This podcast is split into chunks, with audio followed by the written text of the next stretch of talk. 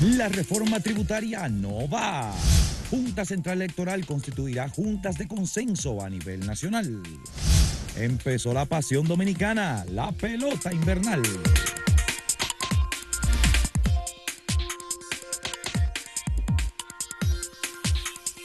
El presidente de la República Dominicana, Luis Abinader, eh, dirigió un breve discurso anoche al país en donde eh, confirmó lo que ya de alguna manera se sabía, que no iba a someter un proyecto de reforma fiscal como se venía preparando o se venía por lo menos comentando que se iba a hacer. Y eh, circularon documentos que luego el propio gobierno dijo que no era nada oficial y que no fueron ellos quienes pusieron esos documentos a circular.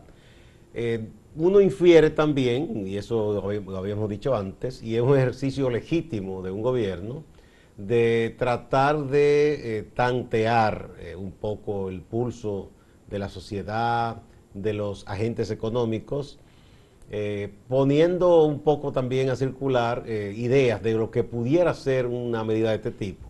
Y al sentir que no, no se tendría el apoyo suficiente, el gobierno optó en aras de la gobernabilidad de decir, bueno, no, no vamos a someter ese proyecto.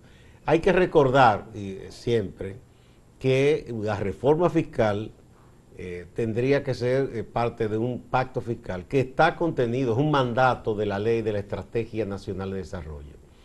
Esa estrategia, esa ley de Estrategia Nacional de Desarrollo se aprobó en el año 2012. El propio presidente Leonel Fernández, que entonces gobernaba, no convocó para el pacto, no sometió el proyecto de reforma fiscal, tampoco lo hizo el presidente Danilo Medina en sus dos gobiernos consecutivos y ahora se pensaba que se iba a hacer, pero hay que recordar la coyuntura de que el presidente Luis Abinader eh, gobierna, todavía incluso, eh, en medio de una coyuntura de crisis derivada de la pandemia de la COVID-19, una crisis que a nivel mundial eh, redujo la actividad económica, el comercio, el intercambio comercial, disparó precios de commodities o insumos tan importantes como el petróleo.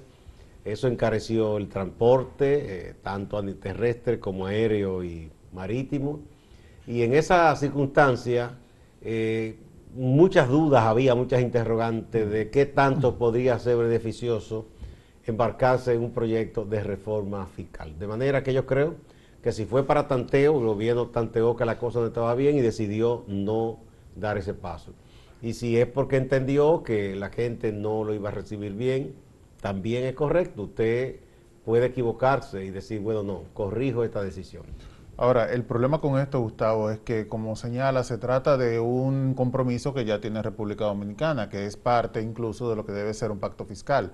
Entonces, ¿qué ocurre con esto? Que los gobiernos, eh, lamentablemente, debido a que se trata de una medida que es altamente impopular, la van rodando y la van dejando en manos del próximo gobierno. Nadie quiere asumirlo. Nadie quiere asumirlo porque se trata de una pedrada que no le va, no le va a favorecer en el futuro es un trago demasiado difícil eh, de, pasar. Entonces, que este gobierno también se haya propuesto primero tantear las aguas para ver cómo estaba la cosa y al encontrarse no solamente el rechazo de la parte eh, civil de todos los dominicanos, eh, que vieron la posibilidad de que fueran afectados sus bolsillos fundamentalmente, sino también porque se contemplan otros impuestos que afectarían a los sectores productivos eh, y esto pues obviamente podría generar algún tipo de incomodidad para el gobierno.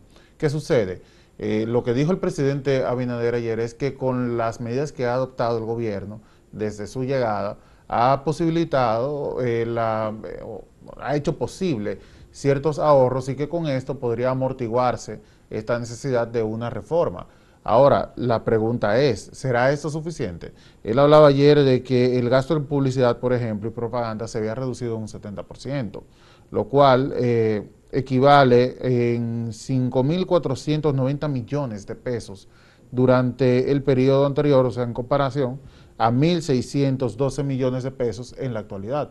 Claro, este tipo de medidas, además de la fusión de, otros, de otras instituciones públicas, como ha hecho OISOE, por ejemplo, que se disuelve y pasa a ser lo que debió ser siempre, parte del Ministerio de Obras Públicas, crea un ahorro y es bienvenido, pero no sé si esto será suficiente de cara al futuro para poder enfrentar eh, la, difícil crisis económica que se ha generado debido a la pandemia, aunque él mismo señalaba ayer que hemos crecido más de lo que se esperaba, incluso estamos mejor, según los datos que aportó, que eh, eh, como estábamos pre-pandemia, dígase, en, el, en enero del 2020, y que pues debido a esto, eh, República Dominicana no necesitaría en este momento, por lo menos, una reforma fiscal. No, obviamente, Samuel, que esto a largo plazo no será suficiente, porque el país sigue expandiéndose, la economía dominicana es una de las que más crece en América Latina, pero se arrastra un déficit.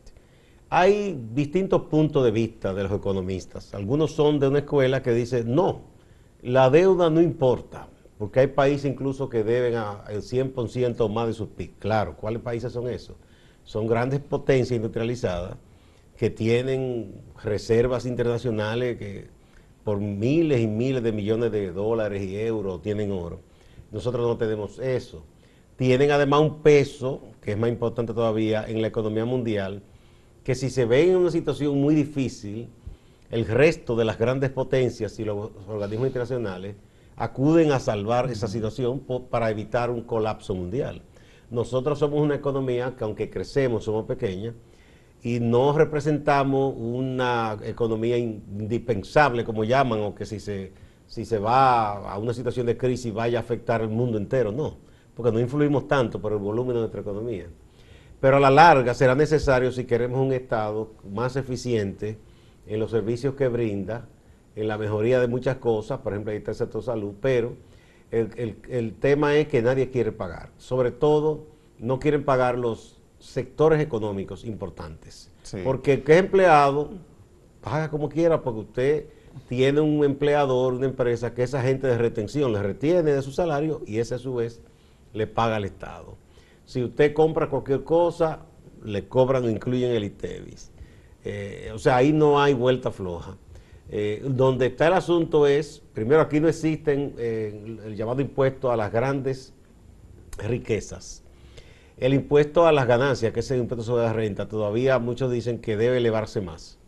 que no es exactamente, digamos, a, a un proceso productivo, sino supongamos el caso del mismo turismo, no es que se le va a cargar, digamos, al hotel como tal más impuestos, si se hace el impuesto, eh, un aumento al impuesto a las ganancias, sino que, por ejemplo, a los socios, ¿verdad? De lo que ganan ellos individualmente por ser accionistas. Sí, e, eso es una ganancia que ya es más individual que, ¿verdad? que corporativa. Exacto, las ganancias individuales. De hecho, eh, los economistas han coincidido, eh, casi todos, en el hecho de que una reforma fiscal de llevarse a cabo debía incluir precisamente este tipo de puntos.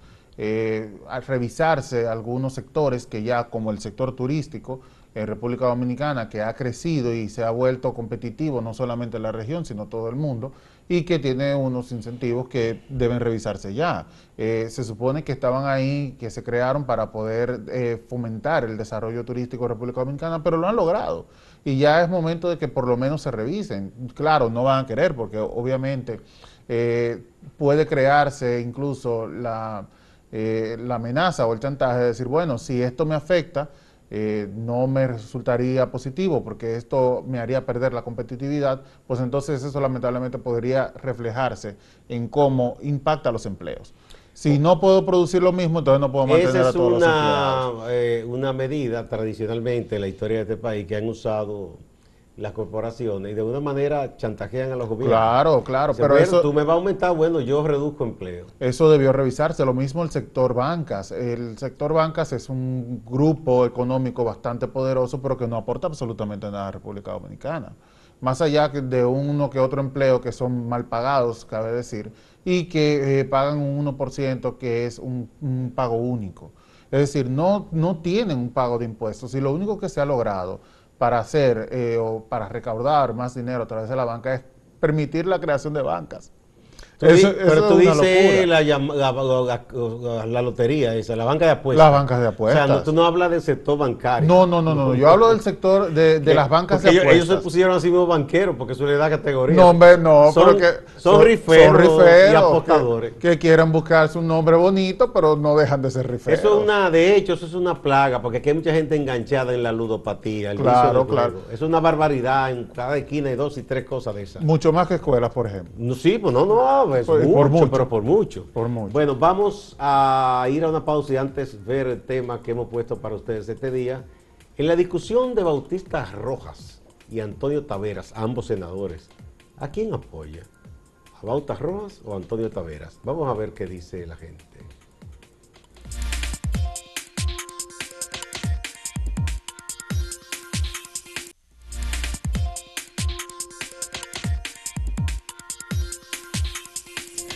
Mira, nosotros hemos preguntado el día de hoy a los amables televidentes y lectores a quién apoyan una discusión que hubo recientemente en el Senado, un escenario que debió ser eh, únicamente para debate, sino para gritos, como ocurrió, entre el senador Bauta Rojas Gómez, Bautista Rojas Gómez, y el senador Antonio Taveras. Eh, ¿Por qué preguntamos esto? Precisamente porque se ha estado debatiendo la posibilidad de retirar lo que son eh, irritantes beneficios, privilegios que tienen eh, senadores y diputados, precisamente porque estamos hablando de la posibilidad de una reforma, aunque ya quedó de lado eh, el hecho de que se vaya a presentar un pacto fiscal, pero eh, todavía este debate sigue ardiendo y es necesario tenerlo. Los senadores y diputados tienen privilegios que molestan precisamente porque los salarios que reciben son bastante altos y segundo, se trata de un trabajo que se supone deben hacer por vocación, no para enriquecerse. Eh, tienen eh, exenciones eh, para importación de vehículos de lujos que muchas veces venden, lo cual también es más que molesto, es desagradable, es, es, prácticamente asqueroso.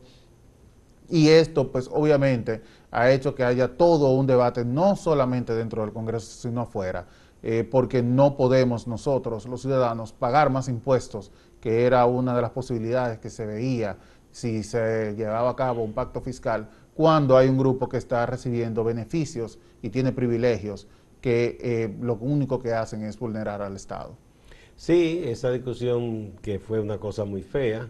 Hay que decir que la argumentación que hizo el senador de Hermanas Mirabal de Fuerza del Pueblo, Bautista Roja Gómez, no tiene mucho fundamento, porque él dice que bueno, que hay sectores económicos, los empresarios que le dieron incentivos, pero Usted puede estar de acuerdo, no, pero eso es una política de Estado cuando quiere impulsar un renglón de la economía, generar cierto dinamismo y empleo. Pero, ¿qué crea un senador con eso de barrilito?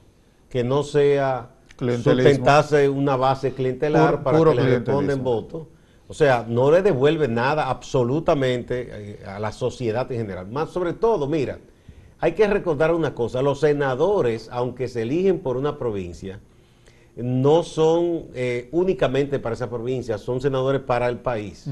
diferente al diputado, que la de una circunscripción se supone que debe hacer cosas directamente más para esa circunscripción. Pero eh, eso no tiene ninguna justificación para nada. Defender privilegios irritantes. Y no tiene, peor aún, que eso se convirtiera supuestamente en algo legal, que yo lo pongo entre comillas, porque la misma constitución dice que no se puede legislar para beneficio propio. Algo que hicieron ellos. Eso es una barbaridad, eso es espurio completamente. Entonces, eh, fue una cosa que yo no entiendo. Yo entendía que Bautista Roja Gómez era una persona con otro tipo, criterio de la política y eso, pero lució muy mal. Además, hice un ataque directo a Antonio Tavera, que no tiene ningún sentido. Pero bueno. Eh, entonces, por eso estamos preguntando eso hoy eh, a la gente. Eh, Samuel, mira, en medio de todas estas cosas, comenzó algo que es una pasión para el pueblo dominicano, que es la pelota invernal. ¿Verdad? Comenzó ayer. Con la victoria del glorioso, como debía eh, ser. no, espera, eso no es lo que estamos diciendo. Esa no, te gusta, ¿verdad? bueno, pero ajá, El caso es que recuerden que la temporada pasada fue atípica porque fue sin presencia de fanáticos. Sí. Apenas en los últimos juegos eh, se permitía, bueno, la prensa, eh, la gente del comisionado de béisbol, porque ya se suponía que en los estadios que se jugaba, que se enfrentaron fue Gigante y Águila en la final, si se iba a entregar el trofeo y esas cosas. Esta vez la liga ha dicho que se tomaron las previsiones del lugar, eh, no es que se está permitiendo que se llenen los estadios, de hecho no se llenan comenzando. De, la capacidad del 70% en cada estadio que se va a permitir, ojalá que esto se supervise bien. La liga buscó el asesoramiento, el acompañamiento y la ayuda del Ministerio de Salud Pública. Aquí, esto fue el acto de Santiago, vimos a Félix Fermín con la madrina. esto fue en el Estadio de las Estrellas, me parece, ¿no? Eh, aquí están, aquí en el Estadio Quiqueya, el Escogido y el Licey. Mira qué bien se ve ese uniforme del Escogido. ¿eh? Como que resalta más. disfrútalo, pero perdieron. la, belleza no le quita. Que, tú, no, tú no has escuchado decir que el león es noble, es la fuerza noble. Permite que el pobre tigre dé un zarpacito, comenzando y después le, tendrá que recogerse el tigre. Sí, mira, el tema de la pelota, que es una forma que tiene el dominicano de por lo menos eh, alegrarse, ¿verdad?, durante una temporada entera. Eh, como bien señalas, empezó ayer y pues eh, estamos todavía en medio de la pandemia de COVID, lo cual es importante recordar si bien el 75% de los estadios o el 70% de los estadios es la capacidad que debe ocuparse, eh, hay una parte que debe ser la de supervisión, que es la de salud pública. Ayer mismo, de hecho, el ministro de Salud eh, señalaba que estamos ya de lleno en una cuarta, hora, una cuarta ola de COVID. Eh, lo que quiere decir que efectivamente el COVID ha retomado fuerza en nuestro país, aunque se espera que no tenga el mismo impacto que la tercera. En todo el mundo, de hecho. Bueno, pero... Hay rebrotes. No, no, claro, en todo el mundo hay rebrotes, porque es una lucha constante, el COVID no se va a ir por ahora. ¿Qué es lo positivo dentro de todo esto? Que eh, se espera, las autoridades de salud esperan, que no sea tan fuerte como ha sido anteriormente las, las otras olas, debido a que ha avanzado bastante el número de vacunados en el país eh, por eso es que nosotros desde acá siempre recordamos la necesidad de que la gente se vacune. Porque esto, permite que haya un mejor eh, manejo de la pandemia y cosas como estas se puedan eh, lograr. Samuel, Organización Mundial de la Salud, recientemente declaró que la pandemia va a terminar cuando la gente entienda, la mayoría, la generalidad o los grupos que se resisten, entiendan que deben vacunarse. Eh, o sea, cuando asuma eh, la voluntad de ponerle fin a esto, porque de lo contrario siempre habrá esos resquicios y rebrotes, porque hay gente que se niega. Aquí vimos que luego que se dijo que se iba a exigir la tarjeta de vacunación, fue que una gente a regañadienta acudió a vacunarse. Mira, el béisbol, además de una diversión y un deporte, es una industria que genera empleos. O sea que también ese es un aspecto positivo. Hay mucha gente que realmente el grueso de sus ingresos para la manutención de su familia o individual viene en la eh, temporada de, de, béisbol. Claro. Con un pequeño negocio, con un asunto de transporte, con... No, hay una economía indirecta que se maneja a través de eso, que por la venta de boletos eh, Por eso también es bueno, eso viene a avivar la economía de mucha gente, ¿verdad? Y, y, además de que eh, es una buena distensión en medio de tantas cosas que ha habido con esto de la pandemia y todo, ¿no? Eh, está también en las grandes ligas y hay dominicanos y se está dando seguimiento a la, llamada serie fina mundial, que es una comparanería de los americanos. ¿Quién le dijo eso? no, tú sabes que se cree que... Los japoneses le llevan también serie mundial a la de ellos, yo no sé si los mexicanos. Ah, bueno, pues queda quien jala para su lado. Están los Astros de Houston y están eh, los Bravos de Atlanta. Eh, equipos de mucha tradición que no han sido tan ganadores como otros, pero en los últimos años, ahí los Astros de Houston tienen eh, peloteros venezolanos, puertorriqueños, dominicanos muy buenos, que señores los hispanos están dando la talla mucho en el béisbol. Igual los Bravos de Atlanta, eh, son equipos muy combativos. Está empatada la serie a un juego, mañana prosigue. Y, y, aquí vamos a dar seguimiento, ¿verdad? Ustedes verán cómo los gigantes y el escogido comienzan a ganar y dejan nosotros atrás. Eso va a ser así. Y eso va a ser hasta que despiertes.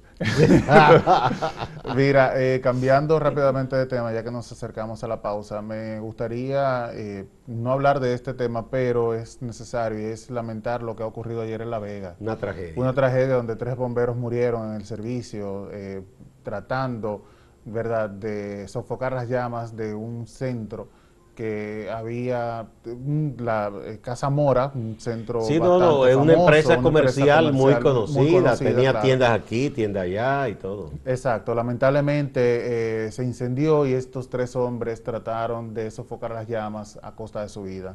Hay que señalar que los bomberos, muchos de ellos son voluntarios, no son empleados, no les pagan lo hacen porque tienen esa vocación y que tristemente pueden eh, perder la vida en esto. Y a lo que les paga se les paga poco, el bombero. Exacto, el, bombero recibe un salario que es de hambre, en comparación a lo que significa poner en riesgo su vida para salvar a otros, enfrentarse a las llamas. Eso es un infierno sobre la tierra, un pequeño infierno sobre la tierra. Cuando Mira, lo que yo espero es que la familia de esos bomberos eh, no se le desampare ¿verdad? La alcaldía de La Vega, porque los bomberos están bajo eh, la supervisión directa de las alcaldías, pues que no se le desampare a esos bomberos y se le dé una pensión o algo para que ellos puedan eh, solventar su situación. Vamos a una pausa y vamos a ver de nuevo el tema del día, Samuel. Sí, como decíamos, es sobre la discusión que sostuvieron el senador Bautista Rojas Gómez y el también senador Antonio Taveras ¿Y a quién apoya usted en este caso? Volvemos en breve.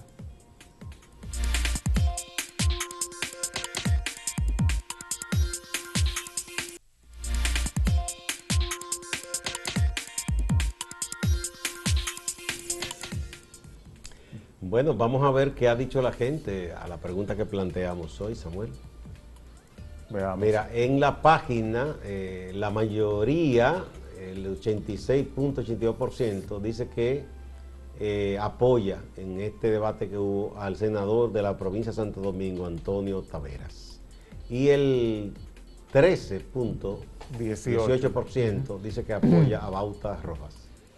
Bueno, ahí está, es que la discusión, obviamente, mira, aquí se, eh, repite la tendencia, el 83.7% apoya al senador Antonio Taveras, y solamente un 16.3% al senador Bautista Rojas Gómez. Desde luego, esta discusión sobre quitar estos beneficios irritantes, pues obviamente eh, tendrá siempre la ganancia por parte de, de Taveras.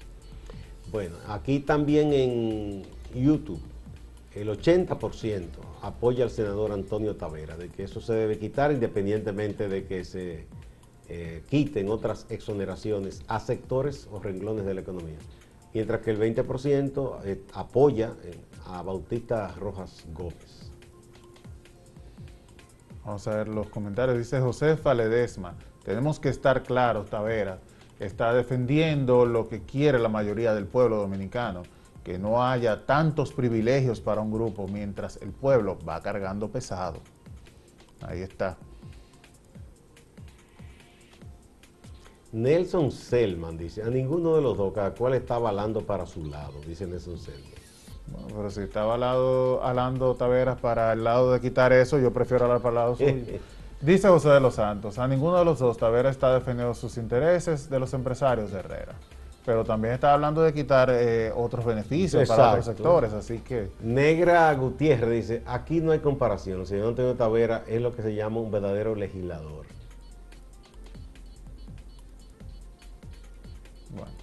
Bueno. ahí está, la gente tiene sus opiniones. Vamos ahora con el compañero Máximo Laureano a la ciudad de Santiago. Adelante, Máximo. Gracias, saludos, luto colectivo en la ciudad de La Vega y la región del Cibao por la muerte de tres bomberos que quedaron atrapados mientras trataban de sofocar las llamas de un incendio que se originó en la tienda Casa Mora en esta ciudad de La Vega. Los bomberos fallecidos fueron identificados como Junior Concepción, José Luis Mojica y Orbi de Jesús Farías Quesada. Dos de estos bomberos estaban asignados al Aeropuerto Internacional del Cibao. La vicepresidenta de la República, Raquel Peña Rodríguez, estuvo en Santiago para participar en dos actividades que tienen que ver con nuevas inversiones en el área de la salud del sector privado. Primero, participó en un primer palazo para dejar iniciado los trabajos de lo que será el Hospital Especializado de Medicina Avanzada, EMA, que se levantará a unos 10 kilómetros del centro urbano de Santiago en el municipio de Puñal. En una segunda actividad, la vicepresidenta de la República cortó la cinta para dejar inaugurada lo que es la Plaza Clínica Corominas, una ampliación para nuevos servicios médicos de este reconocido centro de salud de la ciudad de Santiago de los Caballeros, que ya suma 68 años de servicio. Pasando a la política, la dirección local del Partido de la Liberación Dominicana anunció que para este domingo tendrán la visita del presidente de ese partido y expresidente de la República, Danilo Medina Sánchez, quien vendría a Santiago para juramentar nuevos miembros. El presidente Danilo Medina continuará con la juramentación en las provincias y en Santiago. Tenemos reto de juramentar más de 3.000 nuevos miembros del PLD que vienen aquí. Distante, pero pendiente, actualidad y objetividad desde Santiago. Siga con la programación de Acento TV.